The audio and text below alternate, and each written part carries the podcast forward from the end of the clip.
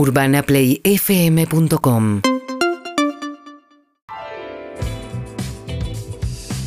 Son las 14 y 8 de la tarde, en una tarde pesada, con lluvias intermitentes. Y si te digo intermitentes, quizás esté faltando la verdad porque no está lloviendo tanto. De hecho, hace un rato largo que no queda una gotita. La estamos esperando con alegría y le pedimos al clima que se decida. Mientras tanto, mientras tanto, se difundió el protocolo de cuándo pueden arre- regresar a trabajar los contagiados y contactos estrechos. Y es bastante difícil de memorizar porque es muy, muy complejo. El Ministerio de Trabajo lo publicó eh, y dice cuándo y cómo tiene que volver al trabajo presencial cada uno de los que están en estas situaciones. Plantea eh, casos positivos, casos de contacto estrecho, positivos con vacunación completa, incompleta, no vacunados, vacunados incompletos. Bueno, si lo cuento punto por punto va a ser imposible, no les va a quedar absolutamente nada porque es muy complejo. Lo que sí les recomiendo es directamente argentina.gov.ar barra trabajo. Haces un escroleo y abajo a la izquierda hay un apartado que dice noticias de trabajo y empleo y la primera es esto, es el protocolo. Ahí se pueden fijar en qué situación están ustedes, si quieren chequear la situación de un amigo, de un compañero, de un Bien. familiar, ahí está. Ayer se registraron 120.982 casos nuevos y 189 fallecimientos. La positividad es del 73%. Esto es que eh, casi 3 de cada 4 testeos dan positivo. Es un montón, es, es, Es altísimo. muchísimo. Volvió a subir, de hecho, el número pasamos de 112 a 120. Es altísimo. Ya es- me parece que, que- que- no sé, no tengo una postura tomada con respecto a esto, pero eh, esta cuestión de dejar de contarlo, ¿en algún momento la- lo ves viable?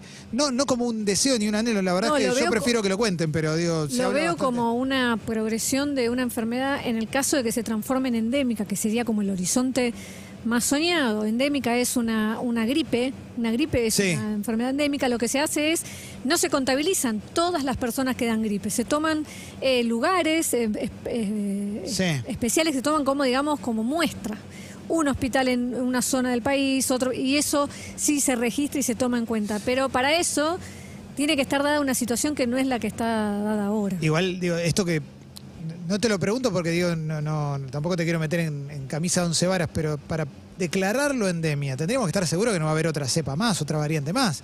Tendrías que estar seguro de eso en el sentido de que tendrías que estar seguro que de haber una variante no sea más complicada que esta y que efectivamente sea, que no hay manera de asegurarlo, que sea Claro. cada vez más leve. Claro, pues si no lo declarás endemia, listo, nos relajamos. Sería una- unas ganas de, unas ganas Claro. de declarar la endemia porque estamos hartos todos, pero la verdad que los indicadores no dan eh, para declarar la endemia. En provincia de Buenos Aires hay tercera dosis libre para personas gestantes. Desde hoy cualquier persona gestante puede acercarse a un punto de vacunación en la provincia de Buenos Aires para tener la dosis de refuerzo.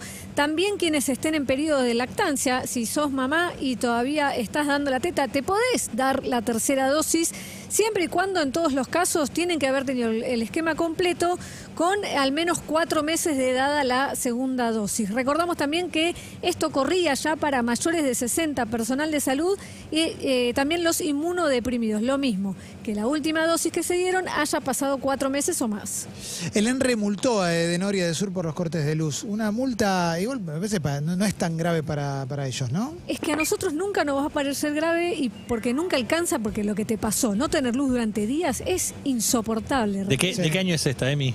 no, esta es de este año porque recordamos que eh, el ENRE se había mandado una espectacular que era un comunicado de prensa sin fecha que hablaba de que habían sido multadas las empresas tanto de Nor como de Sur, pero eran cortes del 2017. Claro. Así que en este caso son de ahora y en el caso de, de es por no informar los eventos que derivaron en estos cortes en más de 2 millones de usuarios el 11, 14 y 15 de enero, estos que pasaron ahorita. Y en el caso de Desur le dijeron que tiene que pagar eh, 10 mil pesos a cada usuario afectado y es por los cortes que se dieron desde el 27 de diciembre al 4, 4, sí, 4 de enero. Hago una aclaración con respecto a esto. En el caso de Denor, lo que se le planteó es una multa a la empresa. Por ende, vos como eh, consumidor no la vas a ver.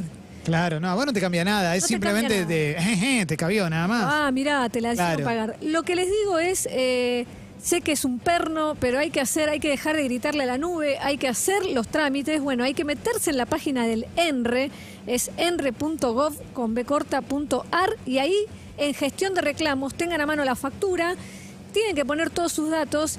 ¿Y qué pasa? Y ya lo comprobé con gente que lo ha hecho. eh, te van a bonificar eh, en kilowatts lo que vos perdiste. Esto es en futuros consumos.